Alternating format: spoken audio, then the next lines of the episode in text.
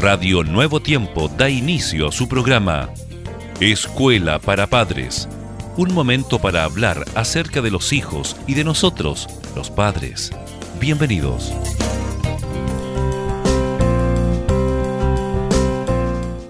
Nuestros queridos auditores, especialmente nuestros queridos padres y madres que están en sintonía, gracias por estar con nosotros. Esperamos que se encuentren muy bien. Muy bienvenidos, Germán. Muchas gracias, muchas gracias Jessica por esta bienvenida. Y claro, me sumo a los agradecimientos para toda nuestra sintonía. Cada vez son más y más los que eligen a esta hora esta señal de nuevo tiempo. Muchas gracias, amigos y amigas, por darnos esta vuestra preferencia.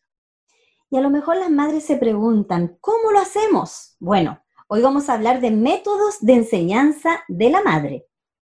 Muy bien, entonces nos adentramos, Jessica, en este importante tema.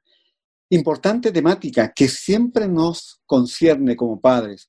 Por lo tanto, la tarea de dirección de los padres debe ser objeto de estudio. Y para iniciar podríamos preguntarnos si lo que estamos haciendo respecto de la educación de nuestros hijos lo estamos realizando con sabiduría. Padres, ¿hemos estudiado el tema de la dirección paterna a fin de educar sabiamente la voluntad y los impulsos de nuestros hijos? Y no basta que digamos, haz esto o haz aquello y luego nos desatendamos y olvidemos de lo que les hemos requerido y los niños queden en libertad de no cumplir nuestras directrices. Primero dispongamos sus responsabilidades con gozo y luego esperemos su obediencia. Por eso, Germán, es tan importante enseñarles pidiendo antes al Señor ayuda para las cosas pequeñas de la vida, a estar bien despiertos para advertir los pequeños deberes que necesitan realizarse, a ser útiles en el hogar. Y es que, querida madre, si no los educamos, otros esperarán su oportunidad para sembrar semilla de cizaña en sus corazones. Entonces, ¿qué mejor si es nuestra sagrada responsabilidad iniciar la tarea con espíritu reposado y corazón amante? La madre, escuche bien, especialmente a quien le hablamos en esta oportunidad, porque inicia la educación por esa cercanía desde el vientre y la lactancia.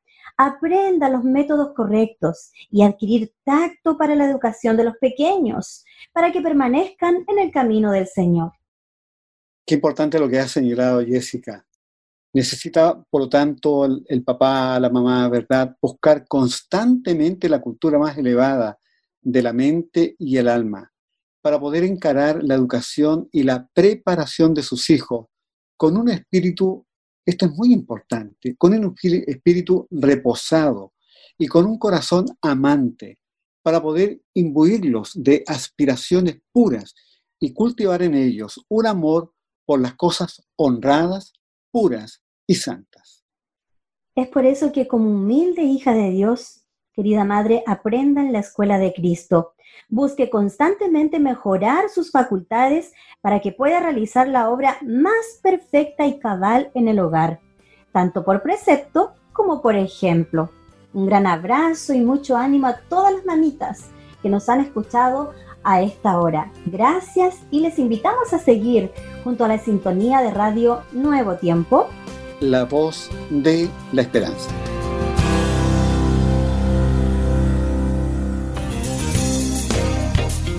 Gracias por sintonizar.